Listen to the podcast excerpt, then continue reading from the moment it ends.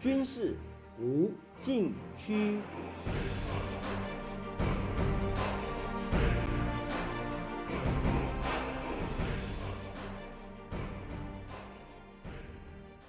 听众朋友们，大家好！您现在收听的是自由亚洲电台的军事无禁区栏目，我是栏目的主持人齐乐意。快过年了，敬祝大家身体健康，生活有劲。今天谈美日同盟最新进展。二零二三年是日本发展最具关键的一年。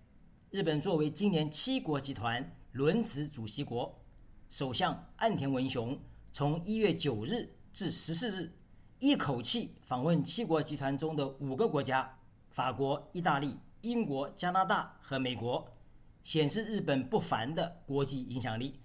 但其根本仍在于美日关系，特别是美日同盟。历史会记住，二零二三年，美日同盟将以空前升级的战略协作应对中国的挑战。岸田文雄这次出访的重头戏。是一月十三日与美国总统拜登在白宫的会谈。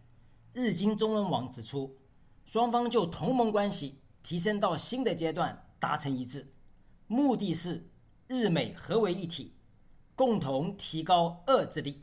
日美合作的主要意义就在于增强日本与美国的综合遏制力。其实，这种综合遏制力有一个更正确的提法，就是。一体化威慑能力是美国国防战略的核心概念。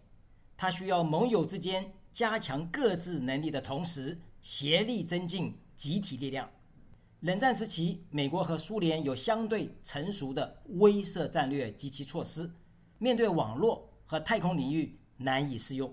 更别说应对低于战争或冲突门槛下的军事行动。美国陆军退役上校图拉克博士。去年底，在美国印太司令部赞助的印太防务论坛发表文章指出，二零一四年世界目睹一场未达到武装冲突门槛的新型战争。俄罗斯以所谓的混合战争手段，从乌克兰手中夺取克里米亚半岛。此后，俄罗斯继续在边界部署重兵，等待时机，成为去年二月下旬入侵乌克兰的前奏。接着。中国以类似手段从菲律宾手中强占黄岩岛，并且在南海填海造陆，新建一系列军事基地作为蓝色主权领土。在没有面临有意义的反对情况下，中国变本加厉，通过执法部门、准军事武装力量和军队，结合舆论战、心理战和法律战（又称三战）等胁迫方式，发动领土主权伸索行动。日本。台湾和印度深受其害。图拉克指出，对中国和俄罗斯来说，他们表现出使用武力的积极行动，是为了使盟国和伙伴国家失去对美国协防承诺的信心，并使美国及其盟友默许他们的胁迫与侵犯，进而利用低于战争或冲突门槛的行动实现其战略目标。美国前国防部政策次长弗洛诺伊。在《外交事务》杂志撰文指出，在中国日益上升的强势姿态和军事力量，以及美国威慑力受到侵蚀的危险组合下，战争风险比几十年来都更高。图拉克认为，中俄两国以灰色区域战术对邻国的军事胁迫已经取得将近十年成功之后，美国应该重新思考应对这些挑战的战略方针。以及如何更有效地阻止这些威胁，可以说，建立一体化威慑能力就是在这种背景下提出的。下面休息一下，马上回来。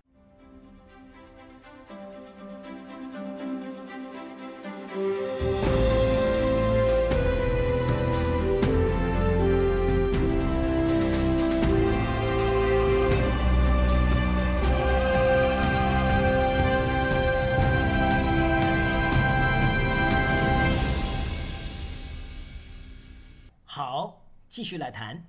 什么是一体化威慑？它的一体化究竟体现在哪里？从美国去年公布印太战略和国防战略等相关重要文件显示，它主要涵盖五个层面：第一，作战领域一体化，就是把威慑从传统作战领域融入网络、太空和认知领域。第二，适用范围一体化，就是威慑的范围包括灰色地带和大小冲突等各种场景，贯穿和平、危机和战争的全过程、全时段，以最大限度发挥威慑作用。第三，国家力量一体化。就是充分运用所有军事和非军事手段，以全政府之力形成总体威慑力。第四，全球战区一体化，就是打破美国各战区的地理界限，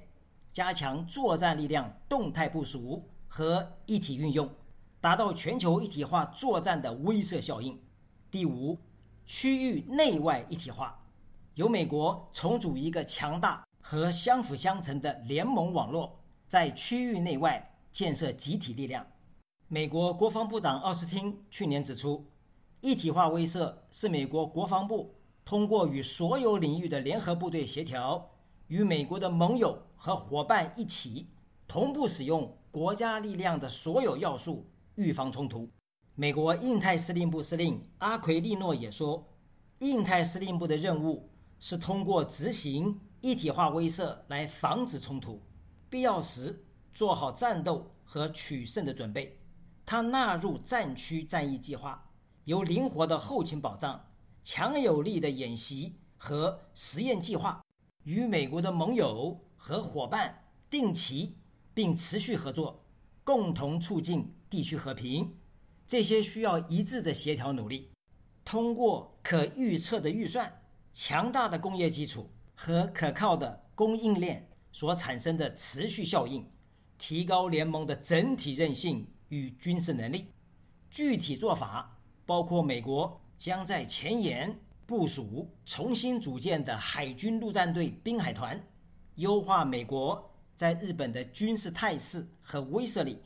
同时，美国印太司令部将赋予驻日美军司令部指挥权，与日本自卫队决定在。二零二七年度前，常设对陆海空部队进行一体化运作的统合司令部接轨，顺利推展美日两军联合作战，增强一体化威慑能力。可以说，日本是美国一体化威慑第一个推广与协作的国家，其内容比原有的美日军事联盟迈进一大步，不论从数量和质量。都是空前提升，这一些不是天上掉下来的馅饼，而是岸田政府去年底通过新版国家安全保障战略等三份安全保障文件，首次提出拥有以自卫为目的摧毁他国疆域内导弹基地的反击能力，也就是对敌基地攻击能力，并且大幅增加国防支出，以示防卫决心，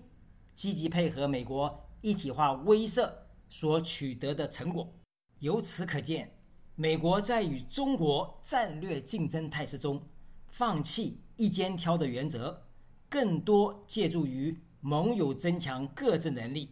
同时增进与美国的集体力量，既可以激发当事国自我防卫的积极性，又能节约成本，更可以发挥联盟整体防卫效应。这个联盟优势。恰恰是中国所不具备的。拜登总统与岸田首相会谈结束后发表联合声明，内容涵盖推动并且捍卫自由与开放的印太地区，共同应对中国挑战国际秩序的行为、朝鲜的挑衅，以及俄罗斯发动无理残酷的侵略战争，同时实现美日同盟现代化，尤其要发展。并有效利用日本的反击和其他能力，包括在网络和空间领域，以及强化美日竞争力和韧性伙伴关系，保护和促进半导体在内的关键和新兴技术，应对经济胁迫、非市场政策及自然灾害造成的威胁。印太经济框架是实现这些目标的核心。联合声明强调。美日两国在台湾问题上的基本立场没有改变，双方重申维护台湾海峡和平与稳定的重要性，这是国际社会安全与繁荣一个不可或缺的要素，并鼓励和平解决两岸问题。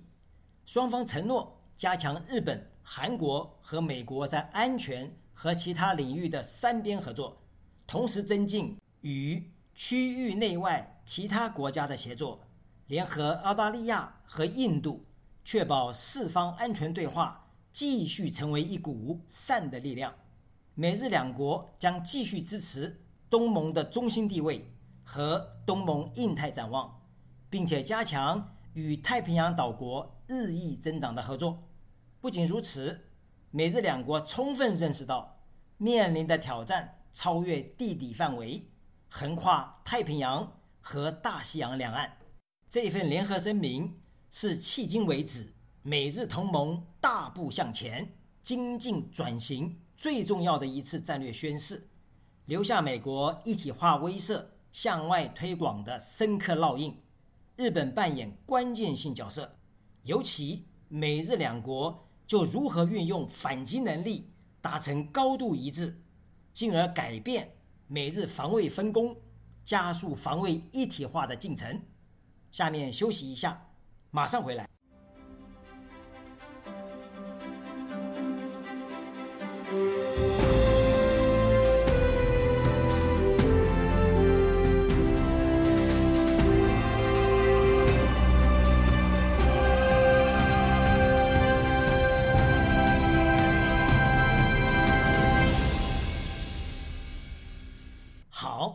续来谈美日两国首脑会谈之前，一月十一日。两国举行外长与防长的二加二会谈。美国国务卿布林肯在联合新闻发布会上指出，去年六月，岸田文雄首相成为出席北约峰会的第一位日本领导人。日本正在为北约发展亚洲太平洋伙伴集团发挥先导作用，展现美日两国在大西洋和太平洋同盟之间。日益发展的协同力，在北约二零三零年的改革方案中，明确在亚太地区发展四大伙伴国家，就是澳大利亚、日本、韩国和新西兰，提出定期与这些亚太伙伴国家会面，讨论共同关心的安全议题，将北约影响力从欧洲拓展到亚太地区乃至全球。日本在美国的支持下。扮演纽带角色，英国表现最为积极，并且跑在前头。岸田首相一月十一日在伦敦与英国首相苏纳克举行会谈，会后签署为推进日本自卫队和英国部队联合训练，让双方顺畅往来的互惠准入协定。此举着眼于中国的崛起，深化安保合作。日本共同社指出，除了日美地位协定外，英国是第二个与日本签署互惠准入协定的国家。第一个是日本定位为准同盟国的澳大利亚。迄今，日英两国签订可以交换机密信息的情报保护协定，以及相互融通物资和劳务的物资劳务相互提供协定，显示。两国有意在印太地区加强防卫合作。二零二一年，英国海军航母伊丽莎白女王号首次停靠日本，在冲绳西南海域与日美两国海军实施联合训练。去年底，日本、英国和意大利就共同开发下一代战机达成共识。随着形势的演进，在欧洲有可能带来扩散效应。美日同盟空前提升，及其后续的辐射力可能超过外界预期，其效力最终取决于一体化威慑能力的共建程度。听众朋友们，您现在收听的是自由亚洲电台的军事无禁区栏目，